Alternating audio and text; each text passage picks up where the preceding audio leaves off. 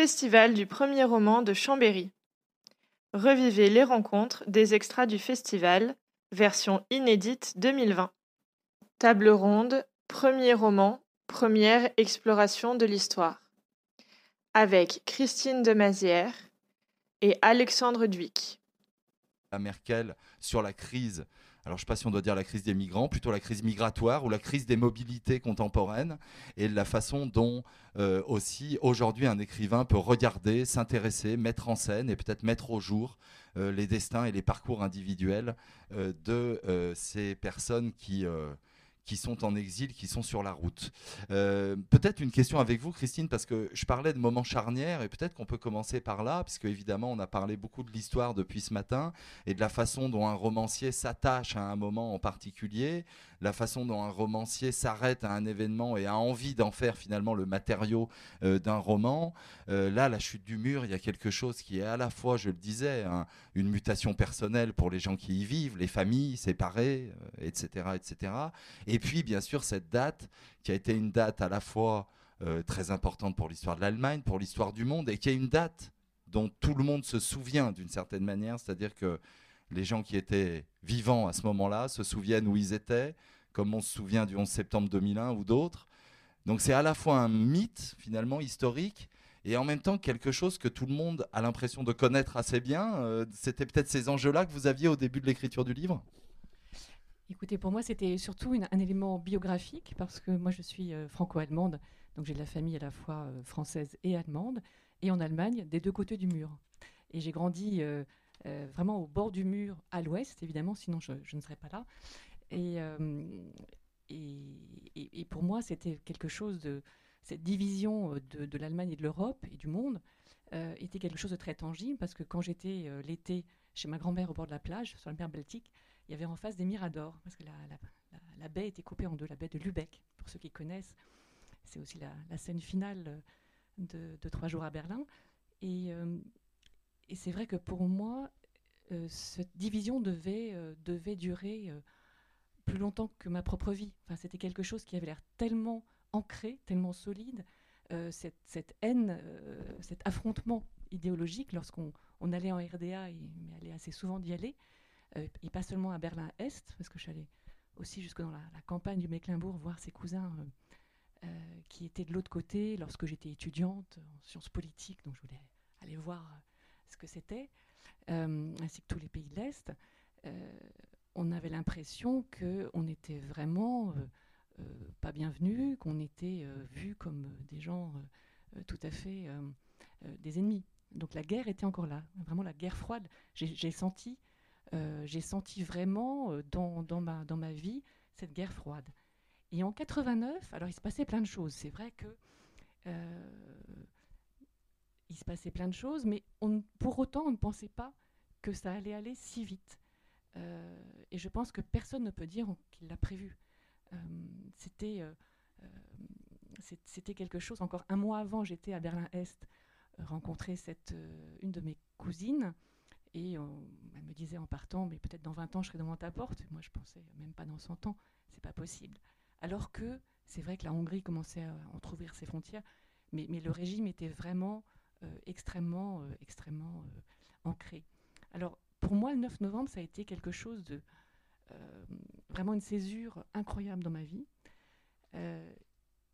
et non seulement j'avais envie de raconter cette division en fait qui précède la réunification et ce moment de, de fraternité finalement retrouvé, de ces retrouvailles, mais aussi la manière dont ça s'est passé. C'est-à-dire que c'est un gigantesque acte manqué, quelque chose qui n'a été décidé par personne. Euh, et, c'est surtout cette, cette ruse de l'histoire finalement qui m'a intéressée. Oui, on peut revenir peut-être sur cette idée du dès maintenant, ou en tout cas de, ce cafouillage qui a fait naître aussi un des événements les plus importants de la fin du XXe. Exactement. Euh, c'est quelque chose qui m'a fasciné parce que, euh, en général, un, événement historique majeur est, précédé par une décision. Quelqu'un déclare une guerre. Enfin, alors que là, euh, c'est un enchaînement, une sorte de glissement euh, à partir euh, d'un gigantesque cafouillage ou acte manqué, d'un porte-parole qui, qui, ne lit pas qui, lit pour la première fois une déclaration dans une langue de bois et qui a une question répond de manière improvisée. Et c'est ce, mot, oui, ça va s'appliquer immédiatement, qui met à bas toute une bureaucratie, tout un système qui n'était pas préparé à cela. Et finalement, le personnage principal aussi, c'est le peuple, parce que les gens qui ont peur dans ce régime, ils vont finalement à la frontière en se disant, mais si c'est quand même quelqu'un du Politburo qui a annoncé qu'on va pouvoir sortir, il doit y avoir quelque chose de vrai. Et donc là, il y a un moment euh, qui, pour moi, était, était aussi un enjeu euh, de narration extrêmement euh, complexe. C'était de raconter comment, dans cette foule, dans, ce, dans, dans tous ces gens, qui vont euh, de nuit, comme ça, un, soir de novembre, il pleut, il commence à faire froid, ils vont à la frontière et la, peur se mue en espoir. Euh, ça, c'est un moment très étonnant. Et c'est ça que j'ai essayé aussi de raconter. Euh, peut-être encore une chose avant de passer à Alexandre, sur cette idée aussi de la foule, il y a aussi un parti pris narratif qui est de mettre en place un certain nombre de personnages qui ont des, des parcours personnels divers par rapport à la RDA, par rapport à la RFA, même par rapport à la France ou des gens qui viennent d'ailleurs. Et finalement, on a l'impression que ces, différents personnages, ils sont comme des, facettes d'un kaléidoscope, c'est-à-dire que c'est chacun qui à un moment donné porte aussi un regard singulier, une histoire singulière par rapport à cet événement collectif. Le roman, il permet ça aussi finalement de mettre en jeu cette, euh, euh, diversité de points de vue ou d'histoire par rapport à, un moment collectif. Oui, la littérature permet, cette grande liberté. Euh, j'avais auparavant publié un livre d'entretien avec le, premier chef de gouvernement librement élu de la RDA, qui s'appelle Lothar de Mézières, donc une proximité de nom, puisqu'il était issu d'une famille huguenote qui avait fui la, France de Louis XIV plusieurs siècles avant. Et, donc je connaissais bien l'histoire factuelle, historique, et, j'avais vu un point de vue, en fait, alors que j'avais envie de raconter des mille et une facettes, en fait. Euh, les gens ont vécu ça de manière très différente. Euh, ensuite, que ce soit en RFA ou en RDA, il y, avait, euh, il y a eu beaucoup, beaucoup de perceptions différentes. En RDA, il y avait ceux qui croyaient encore dans le régime, et il y avait ceux qui n'avaient qu'une envie, c'était de partir. Et, il y a énormément de, évidemment, de conflits. C'était, c'était une société qui, d'espionnage, de, chantage moral. De, donc il y avait beaucoup de. Je mets en scène aussi un certain nombre de, conflits euh, de génération, père-fils, etc., euh, de, de, trahison. Et euh, je trouvais que finalement j'avais opté pour une unité de temps et de lieu, trois jours à Berlin, tout est dans le titre, et je pouvais donc me permettre un petit peu de fantaisie dans la, construction et le nombre de narrateurs, en a une quinzaine, et qui se succèdent dans des chapitres très très courts pour que le lecteur ne soit pas trop perdu quand même, que ce soit une sorte de, de carrousel. Mais je voulais embrasser euh, finalement des points de vue euh, euh, extrêmement variés. voilà, pour ceux d'entre vous qui l'ont lu, j'ai voulu me mettre dans la peau de, ces différentes destinées et qui savent d'ailleurs pas ce qui est en train de se passer, c'est-à-dire qu'ils ne savent pas qu'ils participent à, finalement à un événement historique de première ampleur, mais, ils le vivent avec leur, leur histoire propre, leur tripe. On va revenir sur certains d'entre eux. On ne pourra pas faire le tour de tous les personnages. Alexandre, peut-être une même question. Alors, je ne sais pas s'il y a pour vous une dimension euh, euh, biographique, personnelle, dans le choix de ce, euh, je dirais, de cet événement ou dans la manière dont vous avez envisagé ce, personnage. Je le disais, berger de Lozère, qui va combattre pendant la Première Guerre mondiale, alors qu'il n'en est pas obligé, hein, d'ailleurs. mort comme ça, effectivement, en 1918, le jour de l'armistice qui est presque finalement une sorte de symbole aussi de l'absurdité de la guerre. Enfin, on pourrait presque dire les choses aussi simplement. Et en même temps, il y a une histoire, il y a une famille, il y a un destin. Peut-être nous dire comment est-ce que vous êtes venu à lui, comment est-ce que euh, finalement le, choix de ce personnage euh, euh, s'est fait pour, pour ce livre. En fait, j'ai découvert Augustin Tribuchon dix ans avant. en tant que journaliste, j'ai écrit un petit article sur, euh, sur lui. Euh, je travaillais au Journal du Dimanche à l'époque, j'étais reporter, et donc je faisais beaucoup d'articles, notamment sur l'histoire. Et euh, j'avais lu dans le Pèlerin Magazine, je crois, un grand dossier sur, ce, sur cet homme dont je connaissais rien. Et bon, le journalisme, c'est quand même beaucoup, on refait ce que d'autres ont fait avant nous. Donc je suis allé à mon tour dans les Ardennes là où il est mort et enterré, pour faire un, article assez court de, en signe, on parle en signe, en journalisme ou en écriture, ça faisait 4500 signes, donc c'était vraiment un petit article. Et puis cette histoire, elle m'avait beaucoup touché et j'ai gardé. D'habitude, moi, je suis plutôt du genre à jeter mes, documents, mes, dossiers. Et là, je l'ai gardé, la pochette. Et c'était pour les 90 ans de sa mort à ce moment-là. Et du coup, après, moi, j'ai discuté avec maison d'édition, donc chez la thèse, dix ans plus tard quasiment, en leur disant euh, il y a cette histoire-là d'un homme euh, assez incroyable. Il est engagé volontaire en 14, il a 36 ans, il est à la tête d'une fratrie d'orphelins, donc il est dispensé d'aller à la guerre, il y va quand même. Il fait toute la Première Guerre mondiale, y compris Verdun. Il est agent de liaison, donc il passe 4 ans à envoyer des messages, à porter des messages euh, d'un bout à l'autre en traversant les champs de bataille, etc. Il est blessé une fois et il meurt le dernier des 1,3 million euh, de soldats français tués pendant la Première Guerre mondiale. Et euh, cette histoire, en fait, elle m'a touché, mais en fait, c'est ce que vous avez dit, c'est absolument ça. Son destin montre l'absurdité des guerres et de celle-ci en particulier, jusqu'à sa mort, parce que je vous, vous spoilerai pas, comme disent les jeunes, mais euh, le message qu'on lui demande de porter est d'une absurdité folle, ça va lui coûter la vie, et euh, comme vous l'avez dit, en fait, 6 est signée le matin vers 5h15 du matin, le 11 novembre. Et à, 9h30, là où ils se battent encore dans les Ardennes, ils reçoivent un télégramme de l'état-major en disant à 11h, le, clairon, le clairon sonnera et ce sera fini, ce qui a été effectivement le cas. Et lui, à 10h30, un officier lui dit Tiens, il y a un message, un dernier, apporte-le là-bas. Et pour être, allé sur place, c'est une longue ligne droite où le train passe.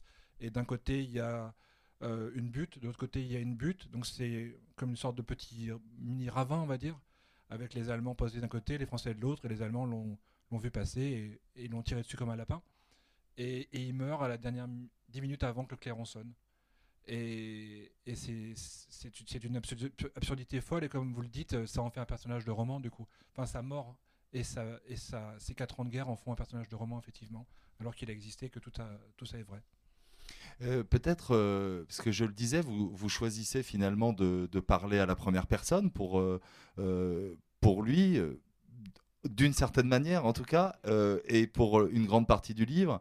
ce qui est intéressant, c'est qu'au début, on se rend compte que ce personnage-là, il est justement très discret, il parle très peu, il est un messager, mais un messager silencieux. Et on, a l'impression finalement que le travail que vous avez fait, c'est de lui redonner une voix ou de lui redonner une parole, alors même qu'il n'en avait pas de parole euh, dans ce contexte-là, mais pas seulement, j'ai envie de dire, c'est plutôt un taiseux. Euh, est-ce qu'il y a cette, idée-là, ce va-et-vient-là, vous en tant qu'écrivain, de, oui, d'une certaine manière d'être son, porte-parole ou de lui redonner voix? Ah oui, absolument. Alors, en fait, pour l'anecdote, j'ai écrit d'abord ce livre à la troisième personne. Il, il, il, Augustin, etc. Et quand je l'ai terminé, euh, mon éditrice m'a dit Mais pourquoi tu l'as écrit à la troisième personne? Je dis bah, Parce que tu m'avais demandé de le faire. Elle m'a dit Non, pas du tout. Je dis Si. Bon, bah ça marche pas, il faut tout basculer à la première personne. Ce que j'ai fait. Sauf que dans, dans l'écriture, en même temps qu'ils se battaient, euh, les états-majors et les politiques négociaient en forêt de Rotonde pendant trois jours. ils négociaient l'armistice. Et donc, euh, moi, je faisais dans mon livre des allers-retours entre ces deux lieux le lieu de la bataille, le lieu de la négociation. Sauf que comme je bascule à la première personne et que c'est lui qui raconte ces trois derniers jours de guerre, lui, en tant que petit soldat première classe, il n'en sait rien qui négocie. Il est au courant de rien, il le savent à peine, il y a des rumeurs qui courent, etc., mais il n'en sait rien. Donc toutes ces parties-là ont dû... Euh, je les ai enlevées de mon livre et j'ai rajouté plein d'autres choses. Et comme vous le disiez, en fait, c'est quelqu'un qui ne savait... Il n'a rien laissé. On n'a rien de, lui. Sans doute ne savait-il ni lire ni écrire. En tout cas, écrire sans doute pas, lire peut-être, mais déchiffrer. Et c'est peut-être pour ça qu'il a été nommé agent de liaison, parce qu'il risquait pas de trahir en lisant les messages qui portaient sur lui, parce qu'il pouvait pas les lire. Et j'ai vraiment voulu ça. J'ai vraiment voulu donner à cet homme euh, qui est mort dans des conditions totalement absurdes.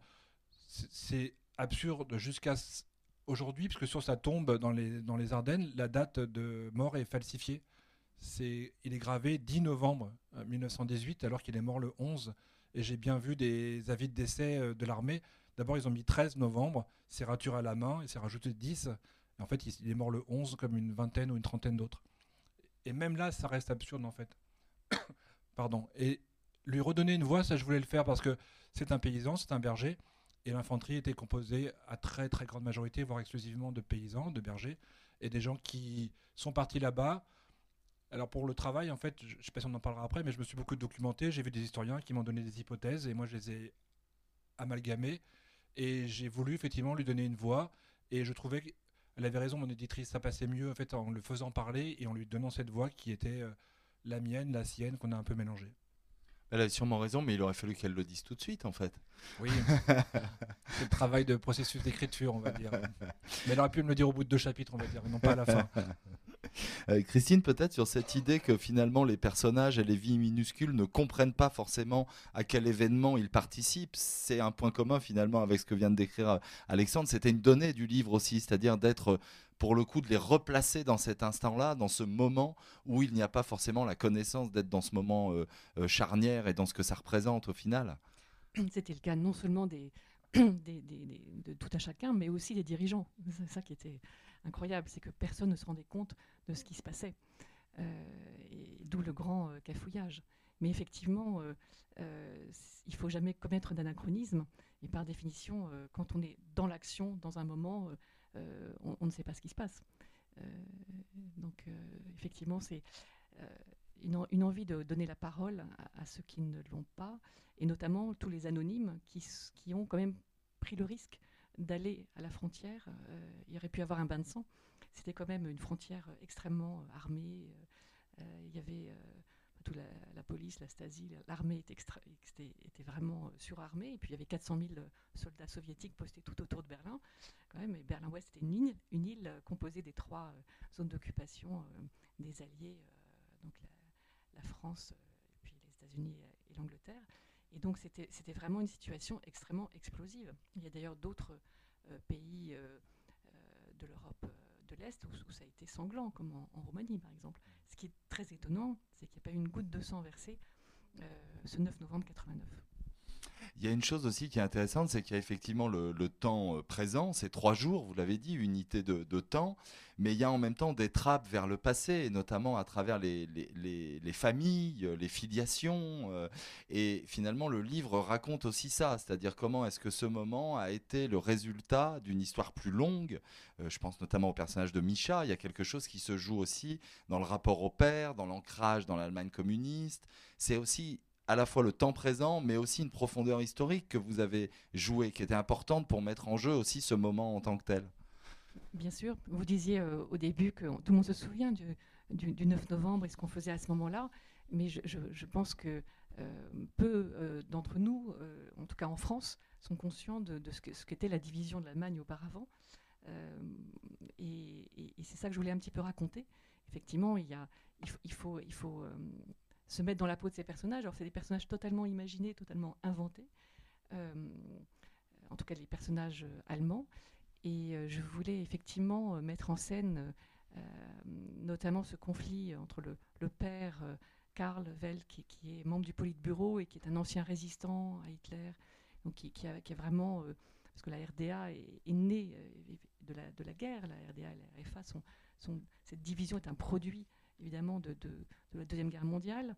Euh, et, donc raconter un petit peu cette histoire-là aussi, pourquoi euh, il y avait euh, deux Allemagnes finalement qui ne tenaient que par un, affrontement idéologique. C'était aussi deux pays occupés, puisque l'Allemagne n'a signé son traité de paix que le 3 octobre 90. Hein, jusque-là, l'Allemagne était, les deux Allemagnes étaient en, état de guerre. on vient de fêter les 30 ans de, de cette, ce qui est aujourd'hui la, la, fête nationale allemande, le 3 octobre dernier. Euh, il, a fallu que le, 12 septembre 90, un traité de paix soit signé à Moscou d'ailleurs, entre les, quatre euh, anciens alliés et les deux Allemagnes. Euh, donc c'était en 90, c'était il n'y a pas si longtemps que ça finalement. Et, voilà, c'était cet état de, guerre dans lequel, vivait l'Allemagne qui était sur, le front, en fait, qui était vraiment sur le front de cette guerre froide, mais aussi toute l'Europe. On était, euh, moi, ce qui m'avait beaucoup frappé, c'était que euh, justement derrière le, ce qu'on appelle le rideau de fer, le mur, finalement pour nous c'était une terre inconnue et on s'en préoccupait pas. Enfin, c'est vrai que on se disait bon ben on les connaît pas et quelque part on, ne s'intéresse pas à eux. Mais aussi en Allemagne, c'est vrai que mes cousins de l'Ouest s'intéressaient pas du tout aux cousins de l'Est. On trouvait que bon, ben, on peut pas les voir, on les connaît pas, ben, c'est comme ça. Et, euh, et peut-être parce que moi j'étais un peu plus éloignée, parce que j'étais je vivais en France, que je m'y suis intéressée aussi en me disant, mais, de l'autre côté, il y a quand même aussi des gens. Et c'est, en plus, pour eux, ils sont surveillés, c'est plus compliqué. les lettres sont ouvertes, les colis sont, sont ouverts quand, quand, on leur envoie. et j'avais envie de les connaître. Et en même temps, quand on est de l'Ouest, on ne peut pas juger ces gens qui ont dû survivre dans un, dans un régime, alors dès lors qu'ils n'y croyaient pas qu'ils n'étaient euh, pas 100% convaincus, c'était qu'une minorité évidemment qui était vraiment convaincue, peut-être 10 ou 20% de la population, euh, ils, devaient, ils devaient quand même euh, survivre, ils devaient marcher sur un, chemin de crête. ils savaient que dès lors qu'il y avait trois personnes qui se réunissaient, il y avait forcément un rapport c'était c'était une, société totalement sous surveillance. Et tous mes Allemands, euh, mes amis allemands de l'Est qui, qui, ont, regardé leur dossier la Stasi après coup, ils m'ont dit qu'ils ont découvert des choses absolument affreuses de gens euh, dont ils n'auraient jamais pensé qu'ils les avaient espionnés, qu'ils les avaient effectivement euh, espionnés parce que ils étaient sous pression, ils faisaient l'objet de chantage. Donc c'est toute cette histoire que je pense qui était intéressante de raconter en même temps pour, euh, pour parler de ce moment assez inouï, un moment euh, de folie. Et vos personnages, ce sont des personnages de, pure fiction, ce sont des agrégats de connaissances, c'est des, des, témoignages que vous avez recueillis, c'est des, des, intuitions. Comment est-ce qu'ils se construisent? En fait, il y, a juste le personnage de la, française, Anna, euh, qui, est, qui vit quelque chose que j'ai vécu. C'est le seul moment autobiographique. C'est cette nuit passée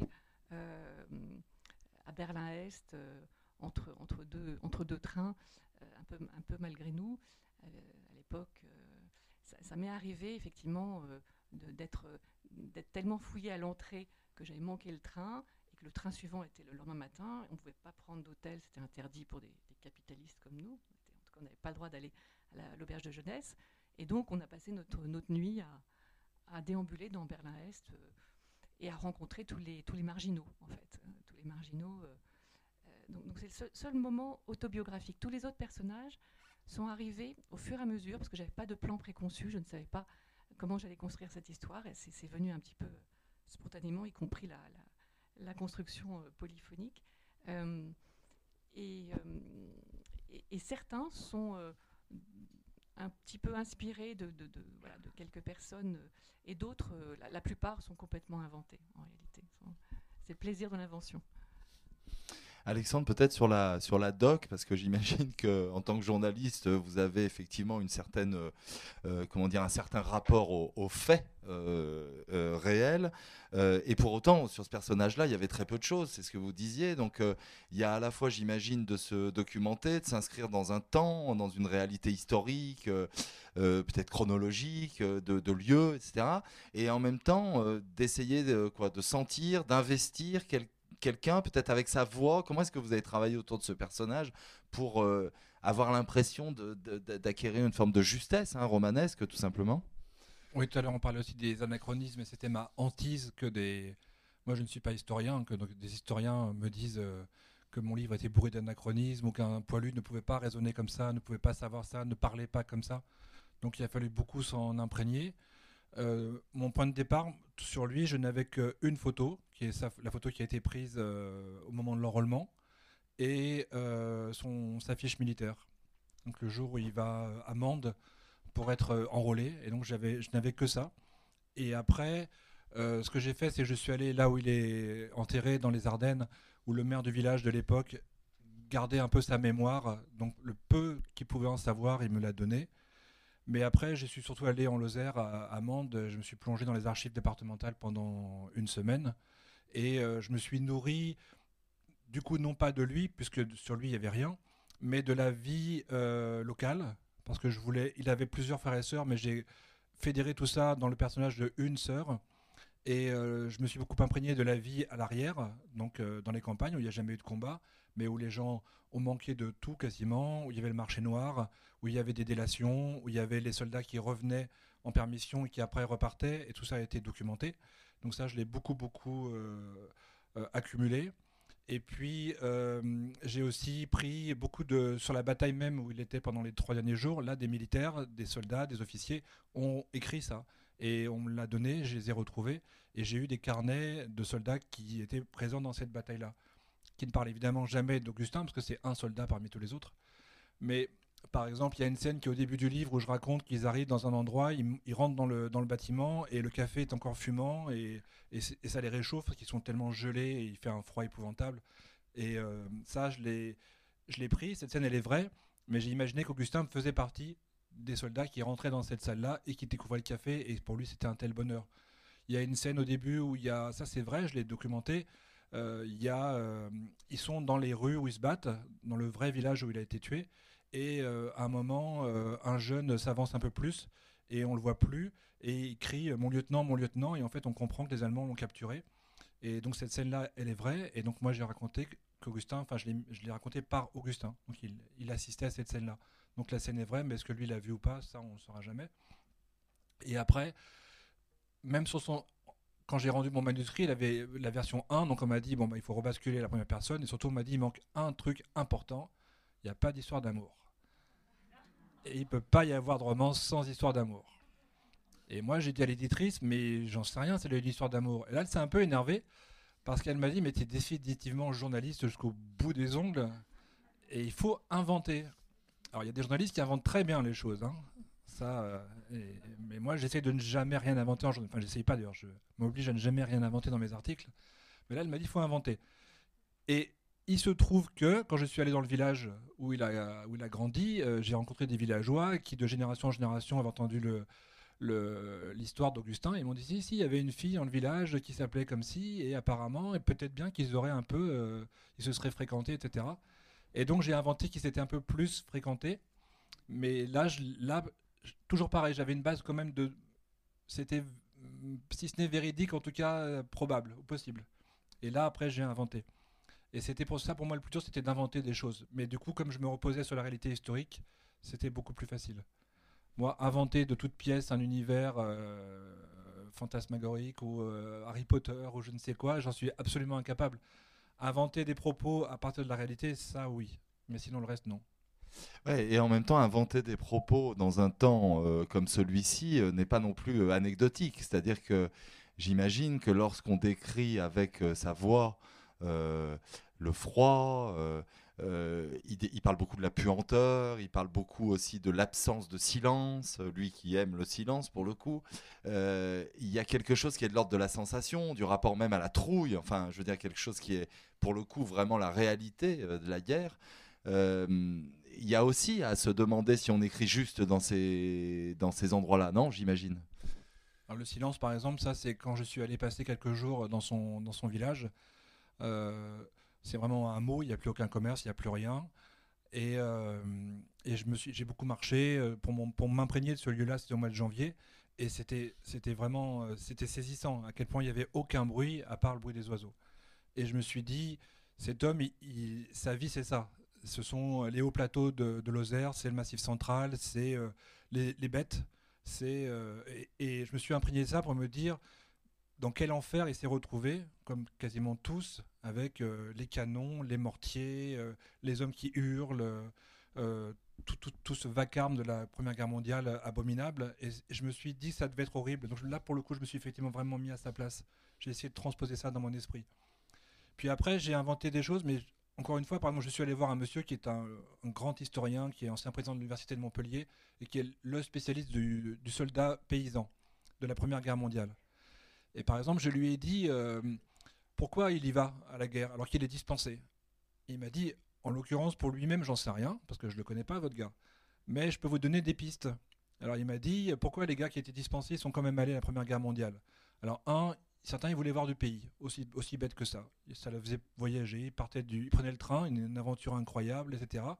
Donc c'était un peu ça. Deux, il y avait la propagande. Vous inquiétez pas, dans quatre mois c'est fini, on va les écraser les boches vous allez revenir avec une jolie médaille, vous serez le héros du village, et ça, évidemment, euh, ça peut parler. Et puis, il y avait euh, le goût de l'aventure, donc ça, ça revient un peu à ça, et puis il y avait surtout la peur du, jaune, du traître. Il m'a dit, euh, les gars qui n'y sont pas allés, pour de bonnes ou de mauvaises raisons, mais ils n'y sont pas allés, quand les autres sont revenus avec une jambe en moins, un œil en moins, ou entre quatre planches, toute leur vie, ça les a suivis. Toi, tu es un traître, lui, pendant ce temps-là, il est au cimetière, lui, il lui manque une jambe. Et donc, il m'a dit, ça, c'était une telle pression sociale qu'ils y allaient quand même. Donc il m'a dit débrouillez-vous avec ça et imaginez. Et donc moi, j'ai imaginé quelle était les ou la raison qui faisait qu'Augustin y partait quand même. Et après, il y a une scène qui pour moi m'a beaucoup marqué, c'est euh, toujours cet historien, je lui ai dit pourquoi il a pris qu'une seule permission en 4 ans? Alors qu'il en a eu plusieurs. Et même à un moment, les officiers ont rendu obligatoire les permissions parce que les gars n'en prenaient pas assez. Et lui, il en a refusé. J'ai dit, mais pourquoi on refuse une permission? C'est Moi qui suis civil, ça me paraît juste euh, une chance de prendre la permission. Il me dit, mais mettez-vous à sa place.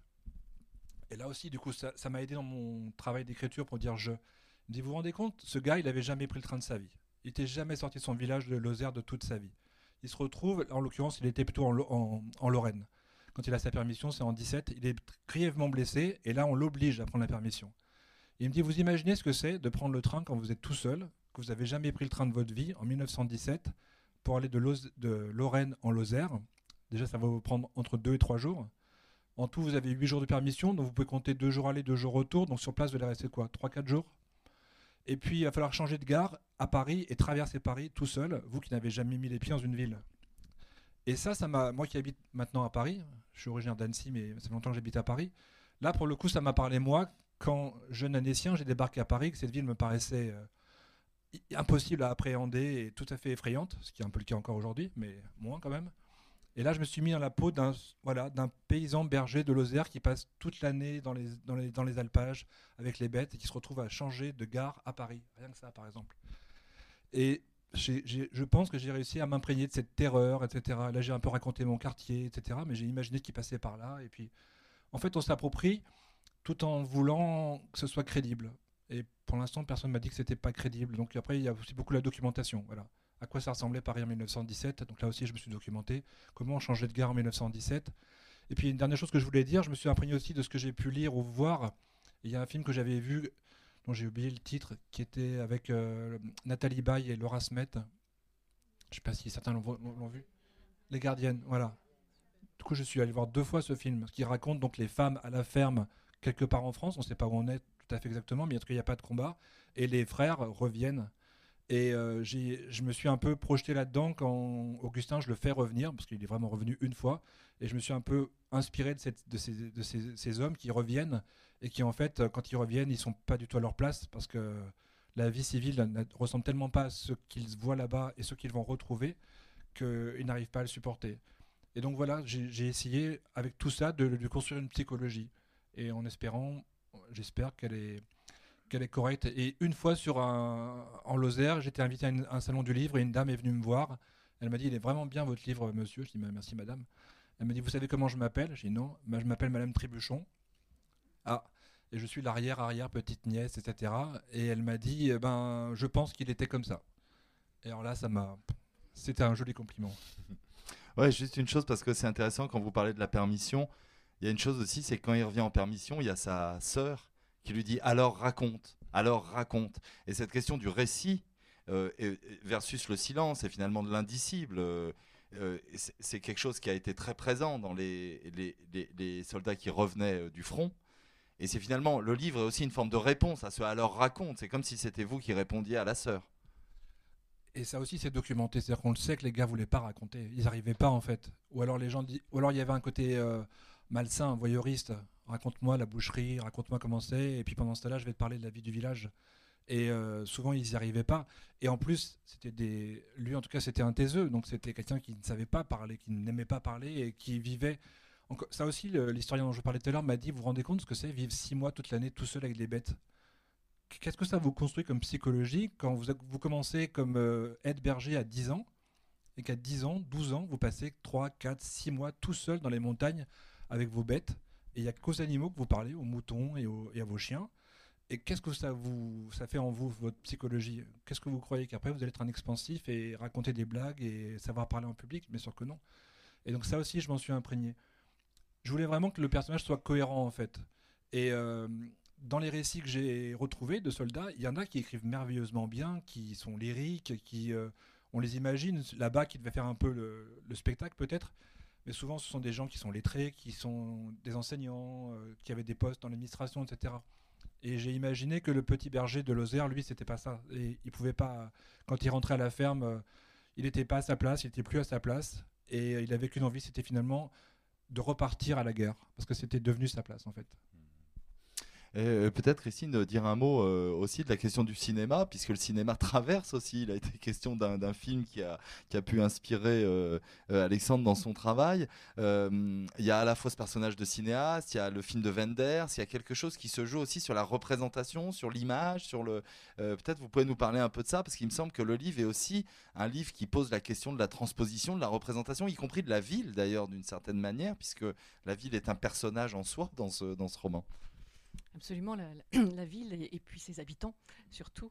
Euh, oui, en, réalité, euh, euh, un, des, un des défis qui se posait pour moi, c'était de, raconter les scènes justement collectives où il n'y a pas juste un personnage, mais c'est cette foule qui avance, qui va vers le mur des deux côtés d'ailleurs, vers quelque chose d'annoncé qu'on ne connaît pas encore.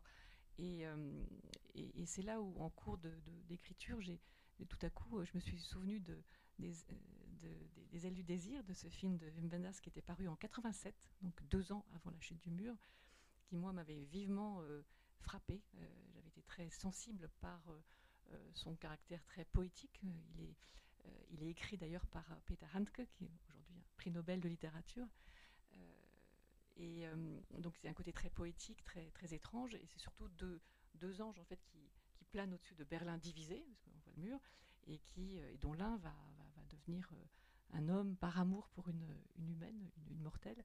Et donc je me suis dit, mais, voilà l'idée, c'est de prendre l'ange qui reste un ange, donc l'ange des larmes, Cassiel, et pas Damiel qui, qui, choisit de devenir euh, homme, euh, et, de, raconter en fait par, ce regard qui est un pur esprit, complètement désincarné, qui rentre dans les consciences, qui, qui peut en fait se mettre lui encore plus dans la peau, donc il est le narrateur parfait quelque part. C'est comme ça que je suis rentrée en, cinéma quelque part, c'est par par vraiment ce film de, de Wenders. Euh, et, et, à partir de là, c'est vrai que euh, est arrivé aussi un autre personnage qui, qui est ce jeune euh, qui, qui, est un étudiant en, en, cinéma et qui, lui-même a une, histoire un peu dramatique puisqu'il a été, a été vendu par la RDA comme, comme, comme, beaucoup d'opposants politiques. Lui-même, en fait, était petit, mais, sa mère avait déposé une demande de sortie de la RDA, donc c'était considéré comme euh, quelque chose d'extrêmement, euh, très, tout à fait un acte euh, d'ennemi. Et, donc, c'était leur père, qui c'était son père qui les avait trahis, en fait. Et, donc, ce garçon a besoin d'une caméra pour mettre une distance entre, lui et ce qui se passe.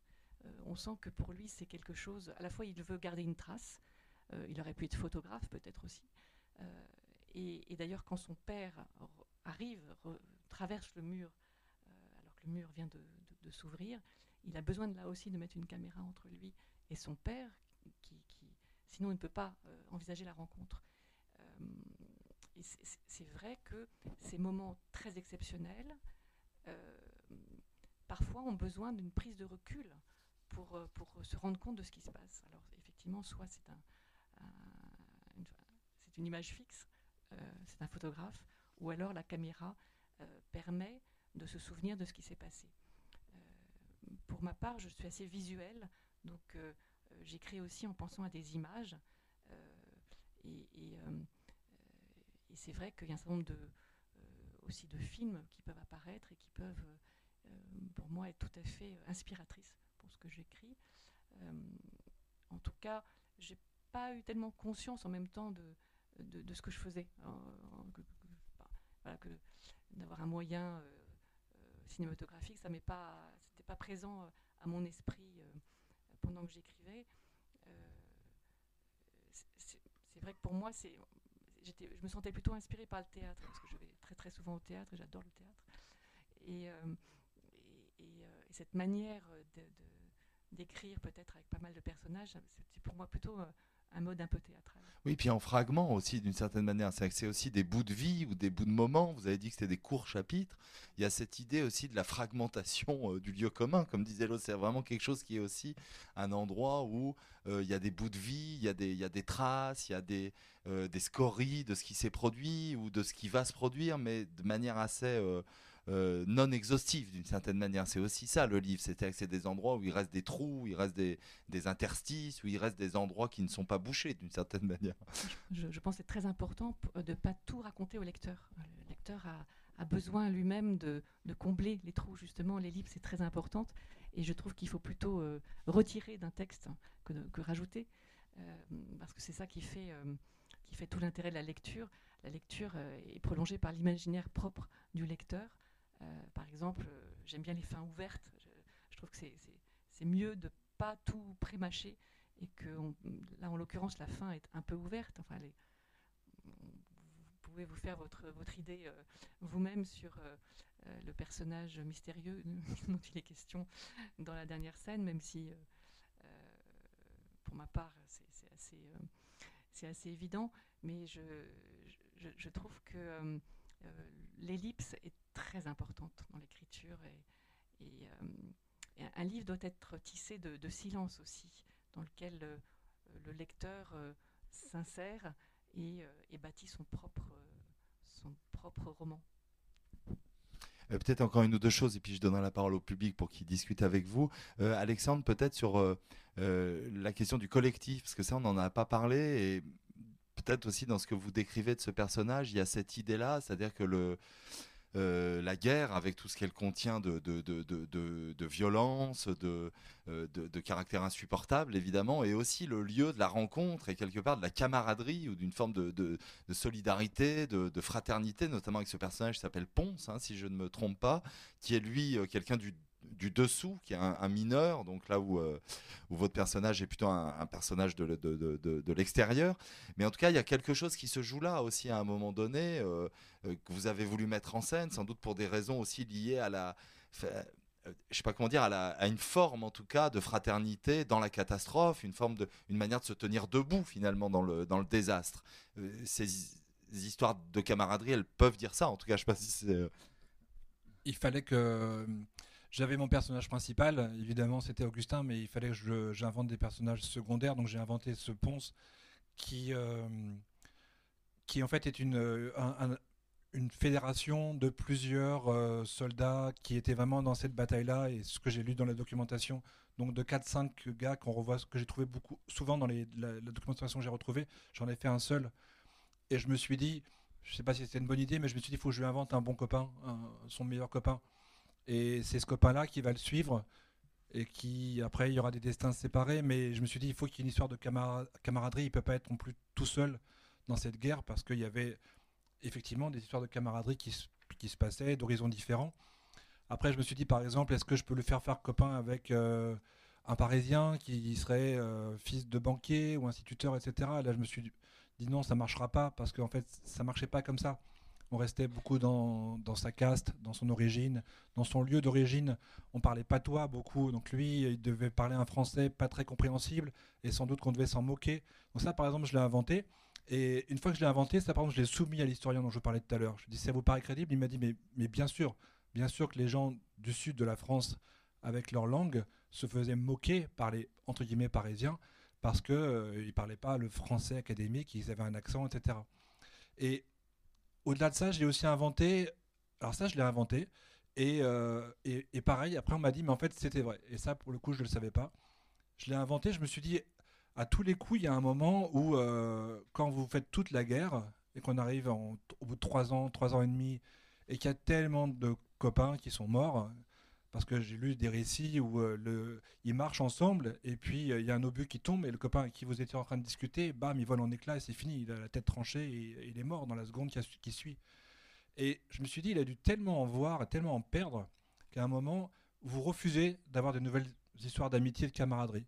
Et vous rejetez les nouveaux qui viennent vers vous. Donc ça, je l'ai totalement inventé pour le coup. J'ai inventé que comme c'était un vieux, parce qu'il il avait 40 ans euh, en 18, euh, que les jeunes qui arrivaient, les, tout jeunes qui arrivaient en 18, qu'il y en a un paquet qu'on a fait venir en 18 pour, euh, pour la fin de la guerre, devaient aller le voir en se disant il est vieux, il doit avoir de l'expérience, il est là depuis 4 ans, donc il doit savoir y faire en gros.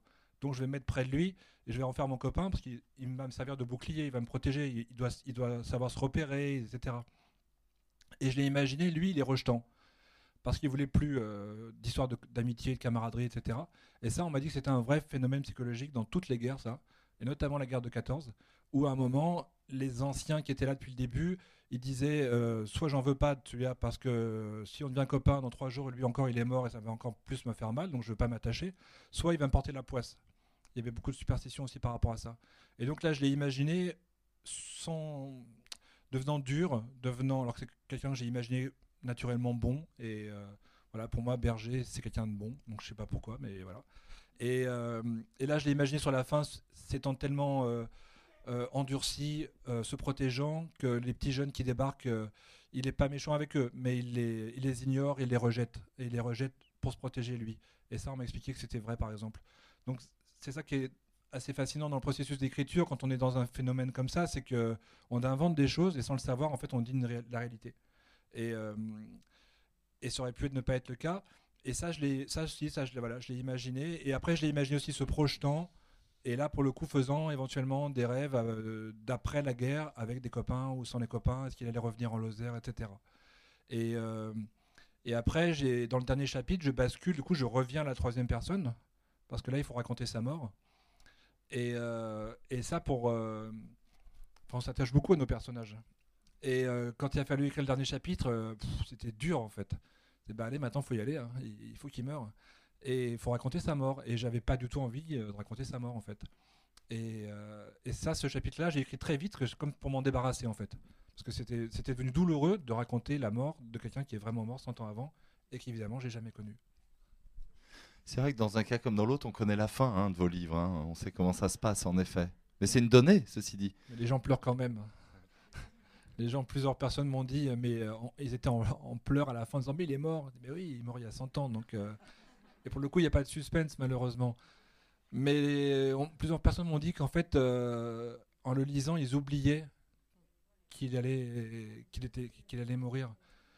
Et ça m'a rappelé une autre expérience d'écriture. Euh, ici même, dans cette salle, euh, j'étais venu il y a 3-4 ans pour présenter un livre qui, pour le coup, est une biographie de l'alpiniste Chantal Mauduit, qui est originaire de Chambéry. Et j'ai écrit donc sa biographie. Et euh, elle est morte il y a une trentaine d'années, à 33 ans, dans une avalanche. Et pareil, les gens m'avaient dit, en fait, ils arrivent à la fin, et à la fin, je raconte comment elle est morte. Et les gens qui pleuraient en disant, ah, mais j'avais oublié qu'elle était morte. Et, euh, et, ça, c'est une grande force de l'écriture, je pense, quand vous arrivez à ce que les gens lisent une biographie de quelqu'un qui est décédé 30 ans avant ou d'un soldat qui est mort il y a 100 ans et, où rien n'est inventé par rapport à sa vraie destinée. Il est vraiment mort il y a 100 ans, le 11 novembre 1918, et quand les lecteurs en arrivent à oublier le point de départ, qui en fait est euh, c'est une biographie ou euh, de quelqu'un décédé ou un hommage à un soldat mort il y a 100 ans. Et ça, c'est oui, c'est assez troublant quand même. Ouais, puis il y a une dimension parce que finalement, vous évoquiez tout à l'heure le, le, soldat paysan et la manière dont cet historien avec qui vous avez travaillé vous a donné des pistes sur euh, aussi des études d'une certaine manière qui ont pu être plus larges. Mais ce qui est touchant, je pense, et ce qui touche le lecteur, c'est aussi que euh, ce personnage d'Augustin, on peut y mettre euh, des ancêtres personnels, on peut y mettre des histoires. Enfin, il y a quelque chose qui se joue chez le lecteur qui dépasse finalement l'histoire euh, individuelle d'Augustin. J'imagine c'est une dimension que vous avez aussi en tête quand vous écrivez le livre. Alors moi, il se trouve que j'ai pas connu aucun de mes grands-parents, mais euh, la figure tutélaire, c'est mon arrière-grand-père maternel qui a fait la guerre de 14 et que, qui est mort quand j'avais 11 ans. Il m'a jamais raconté sa guerre, mais dans la famille, c'est vraiment la figure, c'est l'aïeul avec une grande majuscule. Et ma mère m'a juste dit que quand il est rentré, il vivait à Lyon, à côté de l'atelier des Frères Lumière. Et quand il est rentré euh, en 18, il était le seul jeune homme de toute la rue. Ils étaient tous morts sauf lui. Et donc j'ai mis beaucoup du peu que je savais de lui euh, dans euh, Augustin. Après, j'ai aussi mis un peu. alors moi, j'ai pas connu mes grands-parents, mais j'ai bien connu les grands-parents de la mère de mes filles, qui sont une famille paysanne de Haute-Savoie. Et donc, ce milieu paysan de montagne, qu'il soit en Haute-Savoie ou qu'il soit en Lozère, finalement, forcément, des gens qui sont nés en 20, donc lui il était né avant, mais c'est pas très très éloigné, donc je m'en suis inspiré beaucoup pour raconter euh, ce côté euh, de se confronter aux éléments, de pas de pauvreté, mais de, de, peu, et, ça allait très bien comme ça, euh, de peur par rapport à la ville, de peur par rapport, de complexe par rapport aux gens qui savent, et nous, soi-disant, on ne sait pas parce qu'on est juste, entre guillemets, famille de paysans ou de travailler le bois notamment. Et oui, j'ai mis du mien. et j'ai aussi mis de, de moi dans. donc je lui ai inventé un personnage d'instituteur qui là pour le coup est totalement inventé. Mais j'ai raconté une ou deux scènes qui me sont arrivées à moi enfant et je les ai mises dans, dans l'imaginaire, enfin dans, dans, son récit à lui. Et pour le coup, elles me sont vraiment arrivées à moi. Donc vous voyez, on, brasse un peu tout ça et c'est ça qui fait aussi le plaisir d'écrire un roman par rapport au travail journalistique où là, seul compte la réalité. Et jamais de ma vie, j'espère, je m'amuserai à raconter, à inventer la moindre chose dans mes articles. Alors que là, ça a été dur pour moi au départ, mais vraiment après c'est jubilatoire de vous dire bah, tiens, je vais mettre un bout de mon enfance, un bout de, grands-parents, un bout de j'imagine, un bout de documentation, et puis tout ça, ça fait euh, une histoire.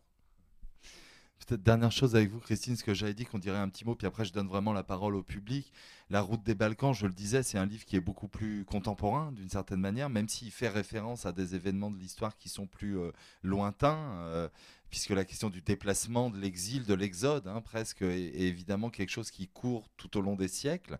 Euh, peut-être juste nous dire un petit mot de ce livre-là, parce que les lecteurs qui ont aimé le premier pourraient euh, y aller, évidemment. Alors, je parlais du discours de Merkel, mais c'est peut-être pas le bon endroit, mais c'est que c'est aussi une espèce de, mythologie comme ça de l'histoire allemande et européenne qui vient se coller à 89. Alors on est évidemment 25 ans euh, plus tard, mais c'est des points comme ça de l'histoire qui disent beaucoup aussi de l'évolution européenne et de l'évolution de l'histoire. Est-ce que c'est comme ça que vous voyez les, choses? Absolument. Euh, la route des Balkans euh, aurait pu être en fait la, suite immédiate de, Trois jours à Berlin. Et à un moment, j'ai séparé les deux récits.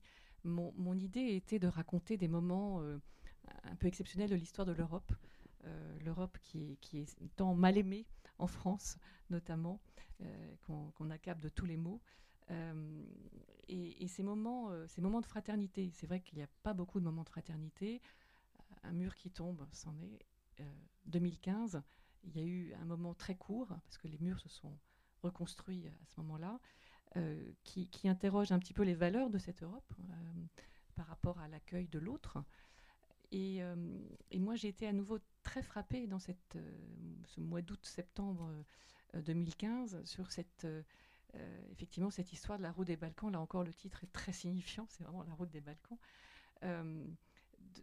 Il y, a vraiment eu des, drames qui se sont noués qui, à, travers l'image. On se souvient tous de l'image du petit garçon noyé, puis de ce camion frigorifique retrouvé où tant de gens sont, ont été étouffés dedans. Et puis enfin, tout cette foule qui part de, à pied de Budapest sur, la, sur l'autoroute euh, en direction de euh, l'Autriche et de l'Allemagne. Et finalement, l'accueil, euh, à bras ouverts d'un, très grand nombre d'Autrichiens et notamment d'Allemands, qui, a étonné, qui a éberlué l'opinion publique du monde entier en disant mais, qu'est-ce qui se passe? Parce qu'en général, on n'accueille pas à bras ouverts des gens qui viennent de loin, de civilisations différentes, de religions différentes, qui qu'on connaît pas du tout pour le coup, parce que c'était pour l'essentiel des, Syriens, des Irakiens, des Afghans à ce moment-là. Et, euh, donc c'est vrai que c'était un sujet euh, qui, qui, est pas évident, qui est proche de nous, qui est toujours contemporain. Aujourd'hui euh, encore, ce sujet est malheureusement extrêmement actuel. et là aussi, je voulais l'interroger par rapport aussi à notre, notre histoire. Donc j'imagine, outre une jeune Syrienne de 17 ans et un jeune Afghan de 17 ans qui sont les, personnages principaux. Euh, une famille allemande, avec notamment une grand-mère euh, qui a aussi un passé de réfugié euh, en 1945, quand elle avait 5 ans, puisque sa famille venait de, Prusse orientale, donc Königsberg, l'actuel Kaliningrad, et, qui font écho en fait à, aujourd'hui. voilà, c'était plus plus difficile à écrire, je pense, que Trois jours à Berlin, parce que euh, un, sujet qui, alors c'est pas juste trois jours, ça, s'étale sur une dizaine de jours, euh, mais avec à nouveau une envie de décrypter un petit peu la grande histoire, euh, avec un grand H, notamment qu'est-ce qui s'est passé pour avoir cet afflux de, cet, espoir en fait qui a été suscité, donc cette histoire aussi de, des décisions prises par par l'administration allemande, puis par les deux chanceliers allemands et autrichiens, ensemble, euh, se, mettre un peu dans la peau de ces décideurs politiques. Parce qu'en en, la matière, euh, la décision est très complexe, très très complexe. Euh, sur un plan humanitaire, évidemment, on veut, on veut éviter une catastrophe humanitaire. En même temps, on veut éviter un appel d'air. Il y a aussi des constitutions de légende. pour moi, c'est vrai que quand on dit décision d'ouvrir la frontière, c'est une légende, parce que la frontière était ouverte. On est dans Schengen quand même. Donc les frontières étaient ouvertes, c'est simplement qu'il y avait à ce moment-là le, chef du gouvernement hongrois, Viktor Orban, qui a envoyé par bus entier plusieurs milliers de, réfugiés qui étaient coincés jusque-là à la gare de Budapest, avec un ultimatum posé aux deux chanceliers autrichiens et, allemands en disant euh, vous les prenez ou vous, refusez de les prendre. Euh, et ça en pleine nuit, en pleine nuit. Donc évidemment pour consulter, c'est compliqué parce que vous savez que notamment en Allemagne, euh, c'est pas du tout aussi le pouvoir est pas du tout aussi concentré qu'en France. un chancelier, c'est quelqu'un qui négocie. Il est d'abord, c'est un État fédéral, donc il faut qu'il voit avec ses ministres présidents. Il y en a 16. Ensuite, en général, c'est un gouvernement de coalition. Depuis longtemps, c'est donc il faut négocier avec les, autres partis qui sont aussi dans le gouvernement. Euh, donc on ne prend pas du tout la décision tout seul. Et là, euh, qu'est-ce qu'on fait en pleine nuit lorsqu'on n'arrive pas à joindre tout le monde et qu'on doit prendre une décision euh, importante? Voilà. Et donc c'est, à, nouveau, ça m'a, ça m'a beaucoup intéressé d'essayer de me mettre dans la peau, bah, notamment d'Angela Merkel, mais, mais, pas seulement elle.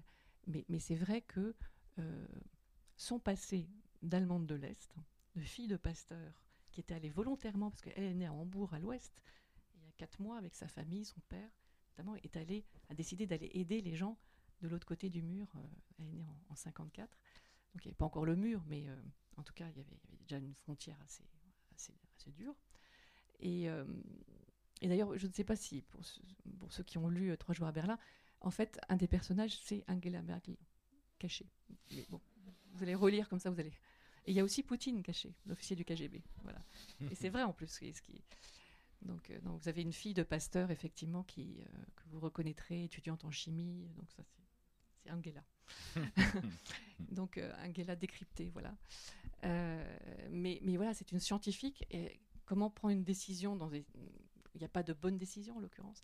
Donc voilà, cette, cette question-là m'intéressait. Euh, mais bien sûr, le principal, c'était pas, pas elle, euh, c'était quand même ce destin des réfugiés, euh, de ces personnes qui, qui ont, ces... j'ai pris des gens très jeunes, en fait, 17 ans, parce que c'est l'âge de tous les rêves en principe. C'est l'âge du début de la vie, c'est l'âge de où tout doit être possible. Et là, en l'occurrence, ils vivent des choses terribles. Et d'ailleurs, ils ont une image de l'Europe qui pour le coup est, déçu, est terriblement, d'abord terriblement déçu, ensuite. Euh, donc là encore, il y a euh, euh, une réalité qui n'est pas unique, qui n'est pas univoque, qui est très, très diverse. Donc là aussi, j'ai voulu me mettre dans la peau à la fois des passeurs, pourquoi, pourquoi font-ils ça des, des, différents personnages qui vont ensuite croiser la route de ces réfugiés sur les, sur les chemins. Et, euh, voilà, ça, ça, aurait pu être un même livre avec Trois jours à Berlin, mais je pense que finalement, c'est devenu deux livres indépendants. Mais qui se répondent. Oui, Alexandre ouais, Puisqu'on en est aux, petites confidences, de, tu parlais de Merkel et de Poutine. Moi, dans mon livre, L'officier qui envoie Augustin à la mort, c'est un de mes anciens chefs. ah ouais, Je me disais, il faut vraiment inventer un salaud. me dit, oh là là, lui, il est parfait. Et en fait, j'ai même remis une expression qu'il avait tout le temps à la bouche, que j'ai mis du coup dans le livre. Et pour l'anecdote, euh, quand il a lu le livre, il ne s'est pas du tout reconnu, évidemment, parce que il me dit, il est bien ton livre. Je dis, mais oui, ça c'est bien ça. là, j'ai une petite jubilation euh, personnelle. tu n'as pas dédicacé Non, j'ai pas dédicacé quand même pas. D'ailleurs, il est là, on l'a invité. Euh, il va pouvoir intervenir sur la fin de ce, de ce débat. Ça m'étonnerait. Euh, je ne sais pas si vous avez peut-être euh, des, questions euh, pour l'une ou l'autre de nos invités sur ce qu'on a évoqué, sur ce rapport à l'histoire notamment. Oui, allez-y, je vous en prie. Je, je reprendrai peut-être juste votre parole si elle n'a pas été entendue par tout le monde, mais allez-y, posez votre,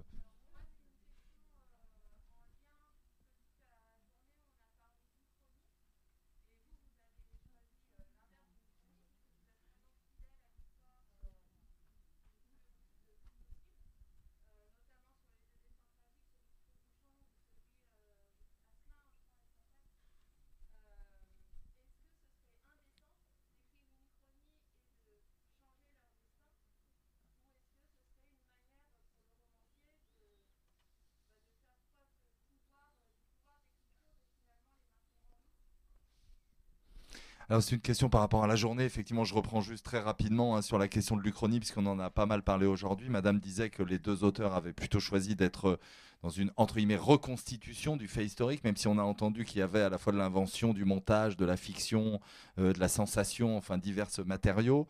Est-ce que vous auriez pu imaginer quelque chose de l'ordre chronique autour de ces histoires-là, ou est-ce que ça vous aurait paru euh, comment dire déplacé ou, ou contestable? Il n'y a rien d'indécent en littérature, on peut tout imaginer, c'est le propre de la littérature. Donc euh, bien sûr, euh, l'imagination est au pouvoir, on peut, on peut euh, tout changer, on peut prendre des personnages historiques et leur inventer d'autres d'autres vies. C'est ce que font avec beaucoup de talent beaucoup d'écrivains. c'est c'est d'ailleurs une bonne idée. Il y a peut-être des romans où le mur n'est pas tombé, hein, ceci dit. Je ne suis pas un grand spécialiste de l'Uchronie, mais peut-être est-ce un, point de départ de certains livres de cet ordre-là. Il y, a bien Philippe Roth qui a, raconté que, les États-Unis avaient été divisés entre les Japonais et les, nazis. Hein, donc, euh, Mais c'est vrai que ça aurait pu faire aussi pour moi un bon point de départ. J'aurais pu imaginer qu'en fait il n'était pas mort et, qu'il repartait soit s'inventer une vie, soit venir à la ville, soit repartir euh, là-bas. Mais euh, en fait, j'ai même pas pensé parce que comme j'avais vraiment ce point de départ déjà de l'absurdité de la date de mort gravée sur la tombe, que euh, j'avais un, un point de départ et j'étais obligé de le faire mourir et de raconter. Je voulais vraiment raconter pour le vrai, là pour le coup, le plus précisément possible sa mort. Et ça, ça a été aussi documenté parce que euh, pour l'anecdote, quand ils étaient en train de donc l'armistice donc a été signé à 5h15 du matin à 9h30 un télégramme, on leur dit à 11h le clairon va sonner, et vers 10h30, tandis que son chef l'envoie apporter le message, il y a un autre chef qui dit euh, mince, on n'a plus de clairon. Parce que tous ceux qui savaient jouer du clairon étaient déjà morts. Et, euh, ou alors ils n'avaient plus leur instrument. Or, il fallait le clairon pour euh, que sur les lignes de crête, on entende. parce qu'il y, a un air qui, signifie que c'est l'armistice. Et donc, de, un gars a été missionné en disant si il reste un clairon, il est par là-bas, euh, va le chercher. Donc, il est parti chercher le clairon. Et, euh, et ça, ça a été écrit parce que le gars qui est parti a, écrit son journal de la guerre et ça a été retrouvé après. Et euh, tous les deux, en revenant vers l'officier qui les avait demandé, enjambent le corps encore chaud d'Augustin. Et, et, ils savent l'heure qu'il est, parce qu'il faut qu'il sonne le clairon à 11h00 et il est 10h50. Donc, comme je voulais raconter ça aussi, en fait. Ce moment, cette demi-heure, enfin, ce, même pas, ce quart d'heure fatal quand ça fait 1580 jours que vous combattez. Et donc, en fait, j'y ai pas pensé, mais dans l'absolu, oui, pourquoi pas, effectivement, on peut tout se permettre. Ce qui est intéressant, c'est quand même aussi les micro-événements. C'est-à-dire qu'on parlait du point de départ, c'est-à-dire le porte-parole du gouvernement allemand qui lâche comme ça que c'est dès maintenant que c'est ouvert. Euh, cette, question-là, je me souviens d'un livre d'Éric Vuillard où euh, sur 14 juillet où il évoquait la manière dont cet ébéniste-là amène une planche de bois sans laquelle on n'aurait jamais pris la Bastille. Enfin, il y a cette idée aussi du, micro-événement euh, par rapport à la façon dont on peut regarder l'histoire de manière plus surplombante. La littérature, elle est vraiment à à ces endroits-là.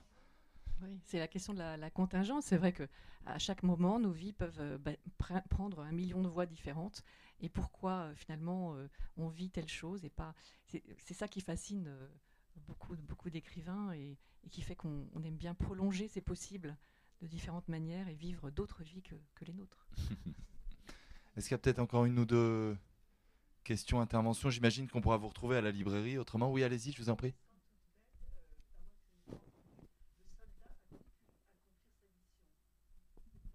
Non, il a été tué il, a été tué. Non, il, a, il, aurait pu être tué, vous avez raison, il aurait pu être tué au retour. Et non, il a été tué euh, en allant porter le message. Mais je ne vous le dis pas, mais le message est d'une telle euh, absurdité que, que euh, ça pouvait très bien attendre une demi-heure de plus. Parce que. Alors lui, il ne pouvait pas savoir, effectivement, mais son officier, lui, le savait très bien.